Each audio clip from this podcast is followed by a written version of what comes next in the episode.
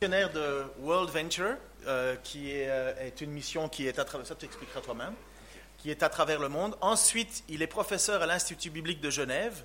Euh, vous connaissez l'Institut biblique de Genève qui forme une grande partie des pasteurs de notre association. Il est aussi professeur à l'Institut biblique belge, de, là où moi j'ai fait mes études, et qui fournit aussi toute une partie de- des pasteurs de notre association, mais qui est en Belgique. Et heureusement, euh, il est marié avec Lisa, Lisa qui ne peut pas être là euh, avec nous euh, aujourd'hui. Alors Marc, je te laisse te présenter et tu dis du bien de moi. Je vais essayer. Bonjour et merci pour l'accueil. Juste pour me présenter peut-être un peu plus, vous entendez, enfin, comme vous avez déjà vu, je suis missionnaire, ça veut dire que je ne suis pas d'ici. Vous entendez un léger accent qui n'est pas tout à fait de Dijon. Euh, je suis d'origine des États-Unis, justement de Californie, donc euh, il y a un Californien. Oui? Il, n'a pas l'air fier. C'est pas grave.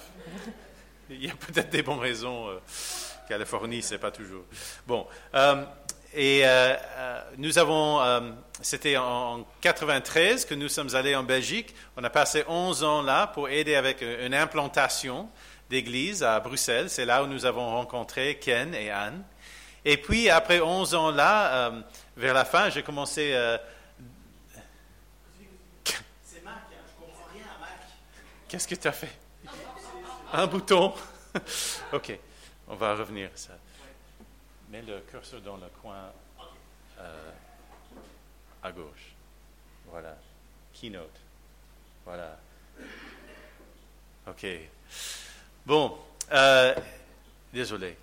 Alors, pour continuer, euh, donc, nous avons passé 11 ans en Belgique. On a implanté une église. J'ai donné cours à l'Institut biblique belge et c'est là où le Seigneur nous a guidés un peu plus vers la, formation. C'est là où enfin, mes dons euh, sont euh, dans ce sens-là. Donc, je faisais des études plus loin. Après ça, entre 2004 et 2008, nous avons passé quatre ans en Écosse où je faisais un doctorat au Nouveau Testament à l'Université d'Aberdeen.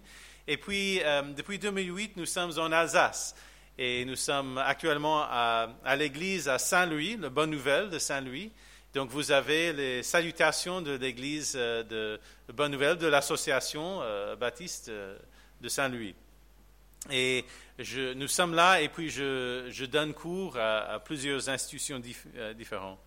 Euh, quand je donne, euh, quand, quand j'étais en Belgique et je prêchais, parfois à la fin de la prédication, on faisait une constatation. Quelqu'un m'a dit, me dirait, Marc, tu as le don d'enseigner. Je ne savais jamais comment prendre ça. Est-ce que ça veut dire que, comme prédication, c'était assez euh, sèche et pas très intéressant? Ou est-ce que ça, cela voulait dire qu'ils ont appris quelque chose et quelque chose, c'était quelque chose d'utile? Donc j'ai décidé simplement d'être optimiste. Je prenais ça dans le sens euh, positif. Et donc, euh, ce matin, quand je, prêche, je vais essayer de, de voir avec vous un texte, euh, peut-être enseigner certaines choses, mais aussi il y aura une application, j'espère, pratique qui peut nous aider, nous encourager euh, pour mieux comprendre la parole de Dieu. Alors, euh, pour bien comprendre un texte, il y a euh, une règle importante, je crois que nous sommes tous d'accord, la chose euh, importante, c'est le contexte. En fait, vous avez peut-être entendu le, les, trois grandes règles de l'interprétation de la Bible. La première chose, c'est le contexte. Le deuxième, c'est le contexte. Et le troisième, c'est le contexte. En fait, le contexte fait tout pour comprendre un texte. Et euh, juste une petite expérience euh, à essayer. Si vous avez vos Bibles, vous pouvez tourner à Matthieu 27, verset 5. Matthieu 27, verset 5. C'est euh, juste après la, fin de la vie de Jésus, là, la, crucifixion, et c'est marqué en Matthieu 27, verset 5, le, le destin de Judas. C'est marqué, Judas se retira et alla se pendre. Une triste fin pour la vie de Judas. Judas se retira et alla, se pendre. Maintenant, voyons un autre texte, Luc 10, 37. Luc 10, 37. On a le texte ici. Va et toi, fais le même. Si on met ces deux textes ensemble, on a un enseignement qui n'est pas biblique. On a pris deux textes hors de contexte, on les met ensemble. Judas se retira et allait se pendre. Va et toi, fais de même. Euh, alors, on peut voir que si on sort des textes du contexte, on peut dire n'importe quoi avec la Bible. Littéralement, n'importe quoi. Alors, je crois que euh, pour bien comprendre un texte, il faut voir le contexte. Maintenant, euh, quand on dit contexte, qu'est-ce que ça veut dire? Parce qu'il y a plusieurs façons de voir ça. Et le texte que nous allons voir aujourd'hui, c'est le texte de 1 Corinthiens chapitre 11, versets 17 à 34. Et l'histoire là, c'est l'histoire du repas du Seigneur ou la Sainte Seine. Alors, pour comprendre ce qui se passe là, il faut voir le contexte. Et le premier contexte, c'est le contexte du, livre biblique. Euh, on a cette lettre de Paul qui est écrite euh, aux Corinthiens.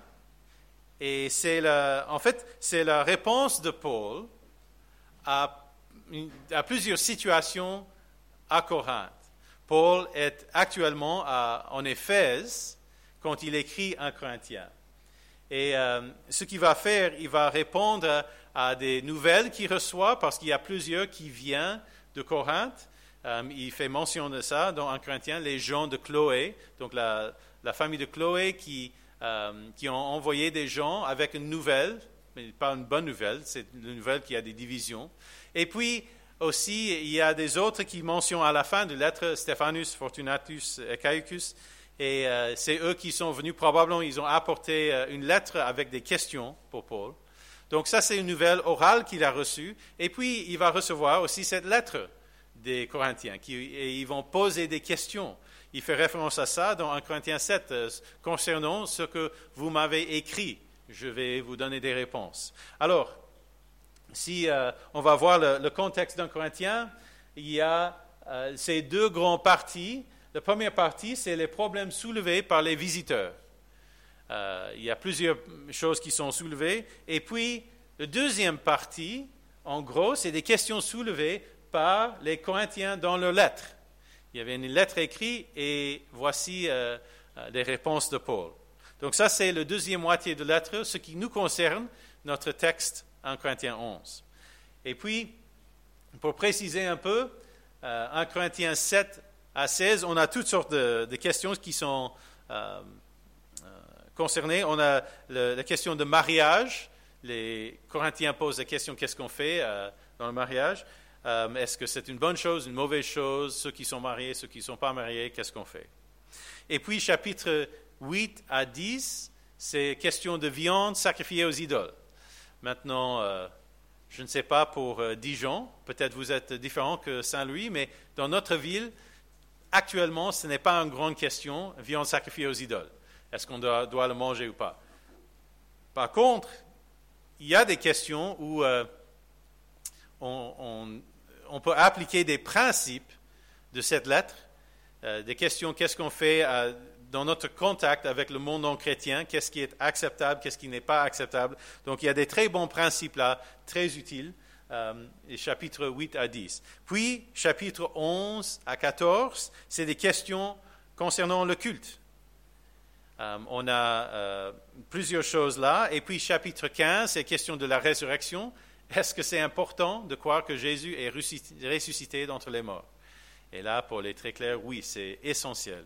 Et puis chapitre 16, il y a la question de la collecte et la conclusion de, la lettre. Donc pour préciser maintenant, on, a commencé avec 1 Corinthiens, on, euh, maintenant passe dans l'entonnoir pour arriver à, notre texte précisément. Dans le, euh, la section chapitre 11 à 14, il y a les questions, au début du chapitre 11, les hommes enfin l'homme et la femme dans le culte, surtout se comportent et en relation avec l'autorité et tout ça. Deuxième question, c'est la scène. Et troisième question, c'est les dons spirituels. C'est ça la grande partie, chapitre 12 à 14. Mais notre section, c'est là, dans ces questions de la scène, qu'on peut répondre à ce qui se passe à Corinthe et des questions sur la scène. OK. Alors, euh, maintenant, ça c'est le contexte littéraire, c'est-à-dire le contexte de, de la lettre que Paul a écrite. Mais il y a un autre contexte, et ça c'est le contexte culturel qu'est-ce qui, euh, enfin, quand on parle de la scène et le repas, Paul, il, apparemment, il y a des choses qui s'est passées à, Corinthe qui n'étaient pas bien, et Paul voulait les corriger et leur donner le, bon voie. Qu'est-ce qu'il faut faire avec la scène? Et donc, il y avait un contexte à Corinthe, des choses qui s'est passées qui n'étaient pas bien. D'où vient ça? C'est quoi ce contexte culturel? Pour bien comprendre ça, il faut voir justement, euh, c'était quoi un repas dans le monde à, Corinthe. Et alors, euh, voici une maison romaine euh, qui existerait dans l'Empire romain à l'époque de Paul. Les choses à constater. D'abord, euh, on voit en bas, c'est la rue, qui a lieu, et puis les deux pièces qui donnent sur la rue, avec la lettre O là, c'est probablement des, soit des petits magasins ou des tavernes où on pouvait manger. Mais le reste, vous allez voir, c'est en fait c'est assez fermé vers l'intérieur. Il y a un cours central à l'intérieur et on avait le euh, K. Le lettre K, c'est un petit euh, quoi, un petit euh, enfin, il y a de l'eau, un, bassin, oui, un, un bassin qui est à l'intérieur et le cours est autour de ça et les pièces de la maison sont euh, autour de ce cours. Donc c'est différent que nos maisons aujourd'hui euh, parce que c'était vers l'extérieur, c'était un peu fermé, c'était pour la sécurité. Hein. donc comme ça, euh, on était protégé des gens qui voulaient entrer de, l'extérieur. Et au lieu de donner sur la, la, rue extérieure, il y avait peut-être quelques magasins, mais la plupart de la maison, c'était vraiment tourné vers l'intérieur. Et puis, il y avait des pièces à l'intérieur. Il y a une deuxième image. Voici une maison plus grande. On voit la, rue, c'est ici à, gauche, il y a, c'est marqué Taberna. Et puis, les impluvium, c'est un, bassin à l'intérieur de l'eau. Et on voit les, les pièces qui donnent à ça. Et puis, ici, c'est une maison des gens plus riches, parce qu'il y avait un deuxième euh, morceau là aussi, un cours ouverte avec un petit jardin où on pouvait euh, faire pousser certaines choses. Et ce qui nous intéresse, c'est la pièce là, un peu au milieu, en haut, qui s'appelle le triclinium. Là, c'était, en, français, c'est salle à manger. C'est là où on mangeait. Et euh, vous allez voir, dans une maison, même une maison assez grande, le salle à manger n'était pas énorme. Ce n'était pas une grande pièce. En plus, quand on mangeait, euh, enfin, vous avez lu, euh, si, vous avez lu vos Bibles un peu, vous savez que quand on mangeait à l'époque de, Jésus, dans le monde gréco-romain, on mangeait comment? Couché, oui. Donc, on mettait des tables souvent dans la forme d'un U. Donc, il y avait une table au centre et deux tables qui allongeaient les murs là. Donc, euh, si on était allongé dans une telle situation, d'abord, je suis content que je vis euh, dans notre époque parce que manger allongé, ça, je ne sais pas comment on fait ça, on soutient. Bon, euh, mais eux, ça marchait pour eux. Et donc, ça veut dire si les gens étaient allongés et dans une pièce qui n'était pas assez grande, qui n'était pas très grande, ça veut dire qu'il n'y avait pas place pour beaucoup de monde. Donc, qu'est-ce qu'on faisait quand on invitait les gens de l'extérieur? Quand il n'y avait pas beaucoup de place. Peut-être dans le triclinium même pour manger, peut-être place pour euh, euh, une dizaine, douze, quinze maximum. Mais si on invitait une trentaine de personnes, et si on avait une maison assez grande pour les accueillir, qu'est-ce qu'on fait? On les met dans les, dans les autres pièces. OK? Pas de problème. Donc il y a plusieurs pièces où on mangeait. Maintenant, il faut comprendre, ça c'est le contexte physique du monde gréco-romain. C'est comme ça qu'on mangeait un repas. Donc quand une église se réunissait, ils se réunissaient dans des maisons. En fait, euh, pendant les premiers 200 ans de l'Église, il n'y avait pas des bâtiments comme ce bâtiment-ci que nous, pour l'Église euh, de Bonne Nouvelle de Dijon, c'est euh, nous sommes bénis d'avoir un tel bâtiment où on peut avoir quand même pas mal du monde et, et, avoir un culte ensemble. Mais chez eux, c'était dans une maison et si on avait du monde, il n'y avait pas, de place, pas assez de place pour tout le monde dans la même pièce. Donc les gens étaient dans les pièces différentes de la maison. Mais maintenant, dans un, repas gréco-romain classique, le fait euh, d'avoir un repas, c'était aussi un moment de montrer le statut social, c'est-à-dire la place qu'on euh, avait dans la société. Et Jésus, il parle de ça même. Il disait, euh, si vous êtes invité à un repas, il ne faut pas s'asseoir à côté de, la, hôte, de, celui qui, qui, est invité, parce qu'on risque d'être mis euh, plus loin et ça serait humiliant. Il vaut mieux plutôt s'asseoir derrière et être invité de euh, s'approcher. Donc ça a montré qu'il y avait des, des, endroits, des places d'honneur dans un repas. Donc le, le, hôte ou le propriétaire de la maison, il serait au milieu de cette table devant et puis la place d'honneur, c'est à droite, à la main droite. Donc euh, si euh, j'avais un repas euh, à Dijon dans le premier siècle, dans une maison gréco-romaine, si j'invitais, je sais pas, le, le, maire de la, de la, ville, il serait à main droite, il est l'invité d'honneur. Et puis aussi à ma main gauche, c'est aussi une place d'honneur. Et puis, on va voir qui est le plus important par leur place à table. Et les gens les plus importants, c'est dans le triclénium. Les gens moins importants, dans une autre pièce les gens moins importants dans une autre pièce. Et même plus fort que ça, pas simplement les places, mais la nourriture. Parce qu'on ne recevait pas tous la même nourriture. La meilleure nourriture, c'était pour le triclinium. Et puis ceux qui étaient dans les autres pièces recevaient une qualité moins bonne de nourriture. Jusqu'à ce que euh, les, plus bas sur l'échelle sociale, ils recevaient quelque chose à manger, mais pas grand-chose, tandis que dans le triclinium, c'était vraiment euh, le grand euh, festin. Et on a des, des, historiens qui nous racontent que quand quelqu'un quelqu'un important dans la ville voulait vraiment avoir un grand repas, il invitait tous les gens importants de la ville pour manger avec lui, mais en fait, il invitait les pauvres aussi de venir et de regarder. Ce n'est pas pour manger, mais comme c'était tellement euh, un grand euh, spectacle pour regarder les riches manger, ils invitaient les pauvres de venir regarder, pour, euh, regarder nous manger. Waouh, c'est vraiment quelque chose d'exotique, c'est spécial, je n'ai pas vu de nourriture comme ça. Regardez les vêtements des gens et comment la maison est décorée. C'était comme euh, une soirée pour les pauvres, juste de venir regarder. Bien sûr, ils vont pas recevoir de quoi manger parce que c'est des pauvres, ce n'est pas des, invités d'honneur. Ça, c'est un repas classique dans une maison gréco-romaine à l'époque. OK?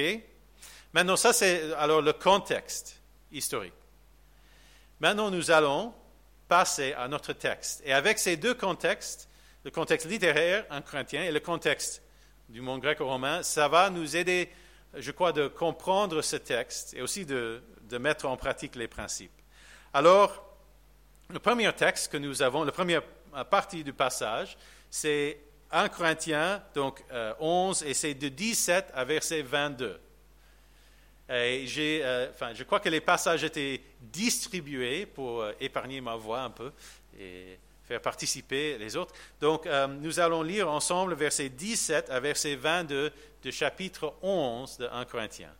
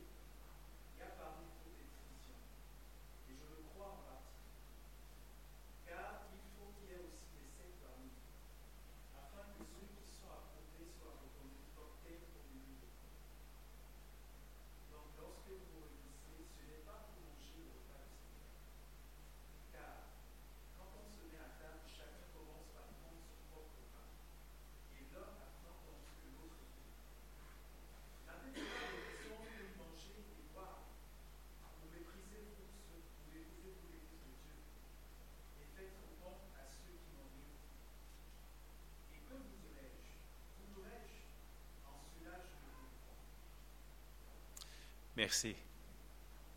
Alors, euh, voici, euh, on peut comprendre, je peux passer suivant, on peut comprendre alors, étant donné le contexte culturel, ce qui s'est passé ici. Les gens dans l'Église traitaient le repas du Seigneur comme un repas euh, normal dans leur maison. C'est-à-dire, ceux qui étaient riches, ceux qui en avaient beaucoup, eux, ils, mangeaient, ils buvaient, même trop, tandis que les pauvres n'avaient rien.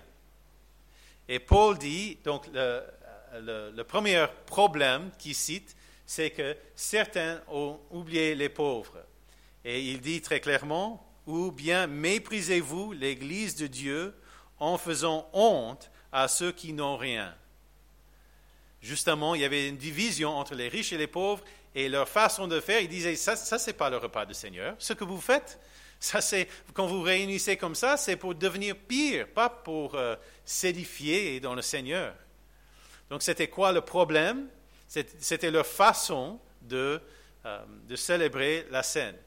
C'était, euh, ils ont méprisé les pauvres, en fait. Ils ont opprimé les pauvres et c'était triste de fêter le repas du Seigneur comme ça. Le repas du Seigneur devrait être quelque chose plutôt qui unit les riches, les pauvres, les hommes, les femmes, les, blancs, les noirs, les libres, les esclaves. Tout, tous ceux qui sont en Christ sont un.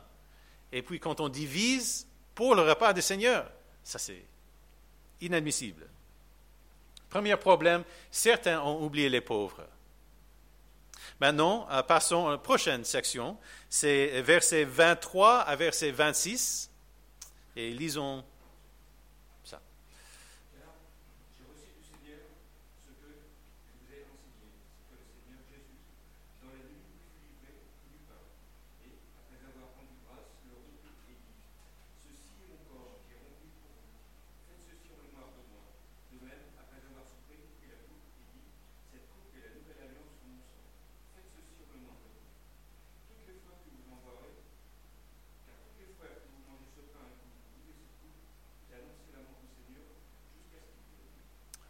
Merci. Alors, on a un deuxième problème. Le, premier problème, c'est euh, certains ont oublié les pauvres. Et deuxième, certains ont oublié le Seigneur. C'est le repas du Seigneur. Ce n'est pas un repas dans la maison selon les, euh, coutumes et les normes sociales gréco-romaines. Ici, c'est le repas du Seigneur. Et certains ont oublié le Seigneur en cela. Euh, donc, euh, euh, Paul, il souligne toutes les fois que vous mangez ce pain et que vous buvez cette coupe. C'est la mort du Seigneur que vous annoncez jusqu'à ce qu'il vienne. Donc, quand on, le but de tout ça, ce n'est pas d'avoir un repas pour, euh, d'abord juste pour manger pour soi-même, et deuxième pour montrer mon niveau social, combien je suis important, mais c'est pour se souvenir de ce que Jésus a fait pour nous. Et quand on, euh, mange le repas du Seigneur, il y a un élément spirituel en cela. On, montre, oui, Jésus est mort pour nous. On se souvient de ce qu'il a fait, au lieu de simplement manger pour, euh, pour satisfaire mes, euh, mes, désirs et pour montrer qui je suis socialement.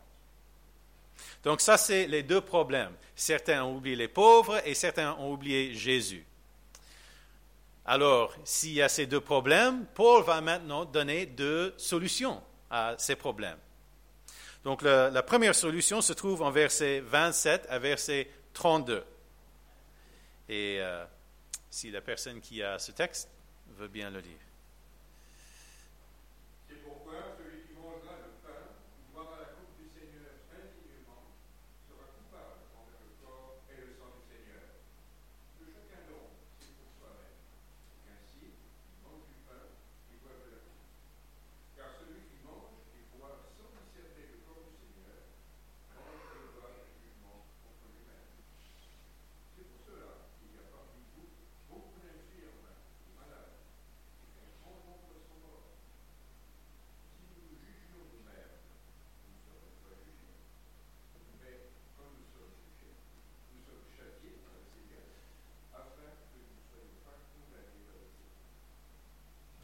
Merci. Alors la, première solution qu'il donne, pour résumer, j'ai mis discerner le corps. Alors, dans ce texte, les versets que nous venons de lire, il y a beaucoup de choses qui sont dites, euh, qui, le contexte peut nous aider. Et parfois, euh, on peut lire ces versets hors de contexte et en tirer une autre conclusion. Donc maintenant que nous avons vu le contexte, nous allons voir, voir certaines de ces paroles, certaines choses qui sont dignes, euh, qui sont dites. La première, c'est indignement. on emploie ce mot euh, il faut faire manger le repas du Seigneur dignement. Si on lit juste ce verset tout seul, sans le contexte, on serait tenté de penser que ça parle de moi-même personnellement, que je dois être digne pour prendre le repas du Seigneur. Mais une question à poser. D'abord, théologiquement, qui est digne pour ce que Jésus a fait pour vous? Qui le mérite? En moi-même, pas du tout. Je ne suis pas digne. C'est justement une œuvre de grâce de la part de Dieu pour moi. La mort de Jésus sur la croix, c'est que la grâce. C'est pas mérité. Pas du tout. Donc je ne suis pas digne. Je ne suis pas digne. Et en plus, quand on revient au contexte même, le digne, ça ne parle pas de, en fait, des, des vies spirituelles personnelles des gens, ça parle de la façon dont les gens le faisaient. Le faire indignement, c'est le faire comme les Corinthiens, où certains étaient, euh, ont trop bu, d'autres n'avaient rien. Ça, c'est indignement. Le faire dignement, ça veut dire faire que tout le monde puisse participer, puisse euh, avoir euh, le pain et le coupe, et, qu'on est unis, et qu'on montre qu'on fait ça en se, en se souvenant de ce que Jésus a fait pour nous. Donc, ça, c'est le faire dignement. Ce n'est pas une question de ma vie spirituelle intérieure, c'est une question de la façon dont nous, comme une communauté, que nous allons le faire. Maintenant, est-ce que euh, c'est un bon moment de, de voir comment je vais à l'intérieur spirituellement? Amen, Alléluia. C'est une, c'est une bonne chose à faire tous les jours. Même euh, pas simplement au moment de communion, mais euh, la scène, mais tous les jours. Mais ici, indignement, ça fait référence à la façon dont la communauté le faisait ensemble. Il y a euh, une autre phrase, serait coupable envers le corps et le sang du Seigneur. Qu'est-ce qui se passe là? Quand on mange le repas du Seigneur, comme les Corinthiens le faisaient, on perd le sens. Et au lieu d'annoncer la mort du Seigneur, comme Paul vient de dire, c'est ça qu'on devrait être en train de faire. On est plutôt sur le côté de ceux qui ont crucifié Jésus. Au lieu d'agir comme les gens rachetés par le sang de Jésus, nous sommes en train d'agir comme ceux qui ont crucifié Jésus, parce que nous sommes en train de souligner nos différences, d'opprimer les pauvres, de créer des divisions. C'est ça qu'on fait dans le monde. Nous, quand nous sommes en Christ, nous devrions euh, plutôt euh, promouvoir l'unité, l'amour les uns pour les autres. Alors, quand on est euh, coupable, ceux qui font comme les Corinthiens, ils agissent comme ceux qui sont justement sur le côté de ceux qui ont crucifié Jésus. Et Paul dit, il ne faut pas alors agir comme ça. Aussi, euh, une autre chose qu'il dit, que chacun donc s'examine soi-même. Les actions des Corinthiens sont en contradiction avec l'évangile qu'ils annoncent. Examinons-nous euh, nos attitudes et nos actions envers les autres pour voir si elles sont en accord avec l'évangile que nous annonçons dans la scène. Donc c'est oui, c'est le moment d'examiner nous-mêmes pour voir si, euh, surtout, nos attitudes et actions envers nos frères et sœurs sont euh, en correspondance avec l'évangile qu'on annonce. Et puis, il cite une autre chose, il dit, sans discerner le corps. Discerner, enfin d'abord, il faut voir, le corps, c'est quoi? C'est intéressant, dans le chapitre 10, il disait, le chapitre juste avant, il disait, puisqu'il y a un seul pain, nous, la multitude, nous sommes un seul corps, car nous partageons tous, un, euh, tous le même pain. Et puis, le chapitre après, chapitre 12, il dit, vous êtes le corps de Christ. Vous en faites partie, chacun pour sa part. Alors, dans ce contexte, quand il emploie le mot corps, seul, sans euh, euh, le, corps et le sang, mais simplement le corps, c'est l'Église. Chaque fois que Paul fait référence au repas du Seigneur, il dit manger le pain et boire le coupe. Dans le contexte ici, dans le passage, euh, c'est un problème dans l'Église, le corps de Christ. Donc il faut discerner le corps, c'est-à-dire comprendre que l'Église n'est pas n'importe quel groupe où, euh, on garde, où on garde les différences sociales. Grâce à la mort du Seigneur que nous annonçons dans la scène, nous sommes unifiés, nous sommes un. Discerner le corps veut dire, oui, nous sommes différents, nous sommes l'Église, nous sommes euh, cette communauté rachetée par le sang de Jésus. Ça, c'est discerner le corps. Maintenant, euh, oui, va voir ça dans un instant. Donc ça, c'est une solution, discerner le corps. Nous sommes l'Église, donc il ne faut pas agir comme le monde dans nos repas. Il donne une deuxième solution. Pour les pauvres, qu'est-ce qu'il faut faire? C'est très pratique. Attendez-vous les uns les autres. Et ça, c'est le verset euh, qui donne, euh, lorsque vous vous réunissez pour le repas, attendez-vous les uns les autres. Très pratiquement parlant, dans le monde à, cette époque-là, et même à notre époque, on peut imaginer, c'était, euh, on a un repas, il y a certains qui ont commencé tôt. Qui peut être là tôt et qui peut avoir beaucoup de nourriture? Les riches, les gens qui ne devaient pas travailler, ou au moins ils ne devaient pas travailler tard, et ils avaient assez d'argent pour acheter une nourriture. Qui venait plus tard? Les gens qui ont dû travailler la journée, et, surtout euh, les esclaves, qui pouvaient venir s'ils avaient la permission de leur maître pour venir après avoir travaillé la journée.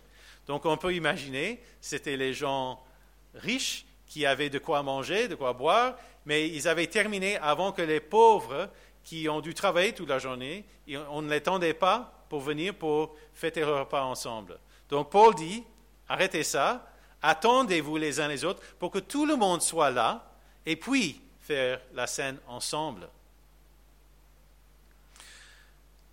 Alors, euh, pour euh, euh, passer à une conclusion avec quelques questions pratiques, quel est le, sens, enfin, dans ce texte, maintenant, comment l'appliquer ça dans nos repas d'aujourd'hui, dans nos églises? Alors, des questions pratiques. Selon ce texte, première question, quoi? C'est quoi le repas du Seigneur? C'est un repas symbolique où nous nous souvenons de la mort de Jésus pour nous, jusqu'à ce qu'il vienne. C'est une chose que j'aime beaucoup avec le repas du Seigneur. On a, d'un côté, on a deux sens. On, regarde vers le passé, ce que Jésus a fait pour nous, sa mort sur la croix. Mais aussi, on le fait jusqu'à ce qu'il vienne.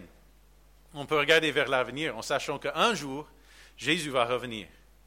Et à ce moment-là, on serait avec lui. Donc, on regarde vers le passé, ce qu'il a fait pour nous, qui fait que c'est possible qu'on soit euh, ses enfants, les, enfants de Dieu, mais on regarde vers l'avenir pour voir euh, qu'il il va revenir. Et on peut attendre avec un grand espoir ce retour. Donc c'est quoi le repas du Seigneur? C'est un repas symbolique où nous euh, nous souvenons de la mort de Jésus. Deuxième chose, selon ce texte, quand Oui, je peux vous poser la question. Dans ce texte, quand combien souvent, quand faut-il prendre la scène? Est-ce qu'il y a une instruction dans le, passage, que nous avons lu? Il y a quelque chose dit en verset 26, il dit, car toutes les fois que vous mangez ce pain et que vous, buvez cette coupe, vous annoncez la mort du Seigneur jusqu'à ce qu'il vienne. Donc, quand on le fait, il faut le faire en se souvenant de ce que Jésus a fait, mais en fait, il n'y a pas d'instruction quand. Il y a certaines églises où on le fait tous les dimanches, d'autres églises où on fait ça une fois par mois, d'autres églises des autres fréquences. En fait, on est libre. Il n'y a, pas, une règle quand il faut le faire. On est libre. La seule chose, c'est que quand on le fait, qu'on le fait de la bonne manière, dignement, en se souvenant de Jésus. Une autre question, alors, euh, qui Qui peut, d'abord, qui peut prendre la scène? Euh, Selon ce texte, on a, dans le contexte d'un culte, des croyants qui se rassemblent euh, pour, pour un culte, qui, qui mangent ensemble le repas du Seigneur. Maintenant, il me semble que le repas du Seigneur, ça a du sens pour ceux qui ont donné leur vie à Jésus, parce qu'on peut se souvenir de ce que Jésus a fait pour nous. Mais si je ne suis pas chrétien, alors euh, ça me, enfin, ça n'a pas un sens pour moi. Au même temps, euh, je dirais ceci, la scène, euh, certains disent, oui, développe des idées un peu spéciales sur la scène. D'abord, un petit deux questions théologiques. Pour un non-chrétien, celui qui, a décidé en fait de, rejeter Jésus, qui ne veut pas être chrétien, quel est son destin éternel? Séparé de Dieu, l'enfer. Pour le non-chrétien qui mange le repas du Seigneur, quel est son destin éternel? La même chose. Donc, ça ne peut, pas, euh, oh, peut pas empirer sa situation. C'est déjà le pire qui est possible. Donc, euh, euh, je crois que quand on fait le repas du Seigneur, si on a un non-chrétien présent, peut-être par tradition, il vient d'un arrière-plan catholique, et il prend le repas du Seigneur, pour moi, ce n'est pas un grand problème. Le, le, grand problème pour lui, c'est qu'il doit rencontrer Jésus. On doit l'aider de voir qui est Jésus et ce que Jésus peut faire pour lui. Mais pour euh, qu'un non-chrétien puisse euh, euh, manger le repas du Seigneur, pour moi, ce n'est pas la, fin du monde, mais je suis d'accord que le repas du Seigneur n'a pas un sens, n'apporte rien pour lui de spécial. Ce qui était important, c'est cette relation avec Jésus. je me rappelle, j'ai assisté à une église une fois où donc, euh, moi et ma femme, on était euh, là en, visite, ils ne connaissaient pas. Et euh, quand ils ont fait la scène, comme nous étions des invités et on était des inconnus pour eux, quand le, le, pain est arrivé juste à, côté de nous, c'était passer devant pour faire le tour autour. Et puis, quelqu'un est venu pour nous donner une petite feuille qui expliquait pourquoi ils ont fait ça. Ils expliquaient, ce n'était pas pour, euh, pour salir les, les éléments euh, sains. D'abord, je dis merci beaucoup. Maintenant, euh, je comprends comment vous me voyez, même si je suis un frère en Christ. Mais ce qui me fait peur théologiquement, c'est qu'ils commencent de voir les éléments comme quelque chose de presque de magie qu'on peut salir, mais c'est du pain et du vin, c'est rien d'autre. Donc si moi, même si j'étais un non-chrétien, si je les touche, ça reste du pain et du vin. Il y a euh, ben, nos amis euh, catholiques, eux, ils ont toute une théologie derrière ça, où le, pain devient littéralement le corps de Christ et tout ça. Mais dans le texte même, et ici nous avons le texte le plus explicite sur la scène, euh, il n'y a rien à ce niveau-là, c'est simplement pain et vin et de le manger de la bonne façon euh, quand on est ensemble, en promouvant l'unité, en se souvenant de Jésus-Christ. Aussi avec le qui, qui peut prendre la scène? Euh, je entends parfois dans les églises les gens qui disent, je suis chrétien, mais ça ne va pas très bien avec le Seigneur pour l'instant. Alors, je ne vais pas prendre la scène cette semaine. Dans le texte que nous avons lu, est-ce qu'il y a un moment où Paul dit aux chrétiens de ne pas prendre la scène? Non. Tout ce qu'il dit, c'est il faut le faire de la bonne façon. Nulle part dans la Bible est-ce que c'est marqué pour un chrétien de ne pas prendre la scène? Maintenant, est-ce qu'un chrétien peut passer par un moment difficile? Oui, oui, tout à fait. Est-ce que quand on vient à la scène, on pense à Jésus, on, a euh, ce constat, je ne suis pas digne? Oui.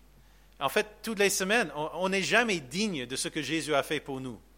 Parfois, on a euh, une vie chrétienne qui, va bien avec le Seigneur, des autres moments où c'est moins bien. Mais est-ce que c'est pour cela qu'on on doit rejeter euh, et, dire non, je ne vais pas maintenant me souvenir de ce que Jésus a fait pour moi je crois que c'est peut-être le meilleur moment, quand ça ne va pas bien, de se souvenir de ce que Jésus a fait pour moi et de se souvenir que nous sommes un, corps. Parce que j'ai besoin, quand ça ne va pas bien avec, le, avec Jésus, quand ça ne va pas bien avec ma vie spirituelle, j'ai besoin de vous. J'ai besoin de ma famille spirituelle. Et j'ai besoin de Jésus et de me souvenir de ce qu'il a fait pour moi. Alors, je crois que c'est un bon moment de dire, comme, euh, comme disait l'homme euh, à Jésus, je crois, viens au secours de mon incrédulité. Euh, oui, j'ai une foi, mais ça ne va pas bien pour l'instant. J'ai besoin de ton aide, Jésus, pour avancer. C'est un bon moment de, prendre un nouveau départ, la scène. Ce n'est pas un bon moment d'arrêter, de, ne pas le faire. Alors, euh, oui, aussi peut-être pour qui Qui peut distribuer la scène selon ce texte? Est-ce que c'est spécifié? Non, non, il n'y a rien spécifié. En fait, c'était plutôt un repas. Donc, probablement, on passait de l'un à l'autre et euh, il n'y avait pas. Enfin, le contexte de nos églises modernes où on, est assis dans les rangs et quelqu'un passe, ça c'est, dans un sens, c'est non biblique, dans le sens que c'est pas dans le texte, c'est pas contre la Bible. Je crois que c'est très bien d'avoir un culte ensemble comme ceci, mais euh, il n'y a rien spécifié qui peut euh, distribuer la scène. La seule chose qui est importante, c'est de se souvenir que c'est Jésus qui est mort pour nous et de le faire dans l'unité. Donc, euh, on a, euh, je crois, une dernière chose, oui, comment, comment le faire? Selon ce texte, c'est sans exploiter les pauvres, c'est le faire sans division, c'est-à-dire avec unité, c'est de le faire en souvenant que Jésus est mort pour moi individuellement et pour nous comme une communauté, et en souvenant que nous sommes le corps unifié de Christ. Si on le fait comme ça, on le fait dignement, on le fait selon la volonté de Dieu. Juste pour redire, comment, comment prendre la scène sans exploiter les pauvres dans l'Église, sans les divisions, mais en se souvenant de, que Jésus est mort pour moi et en se souvenant que nous sommes le corps de Christ unifié. Je crois que si on comprend cela, euh, ce qui est malheureusement dans certaines églises une raison pour les divisions peut être une, cause, une, raison euh, d'unité et un moyen de vivre notre vie euh, communautaire, comme la famille de Dieu, euh, un moyen fort pour nous encourager de le vivre ensemble. Alors, pardon, prions.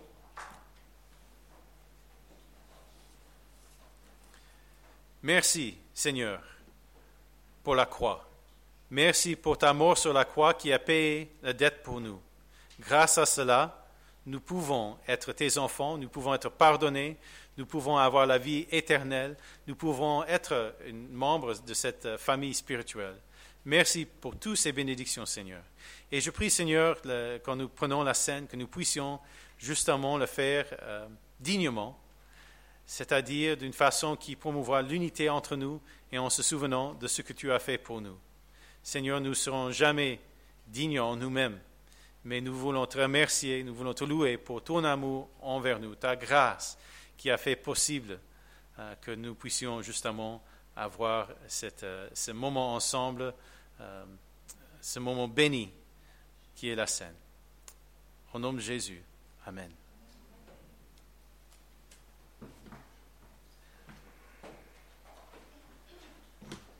Merci, euh, merci beaucoup, Marc. Puis on, sent le professeur, hein? on sent qu'il euh, a étudié. Hein? Ah, D'ailleurs, je pense que c'était euh, Corinthien, c'était ton, ton sujet de doctorat. Donc, euh, merci en tout cas, Marc, de nous avoir euh, bénis avec ça. On va avoir un premier chant. Qui est parti avec ma feuille?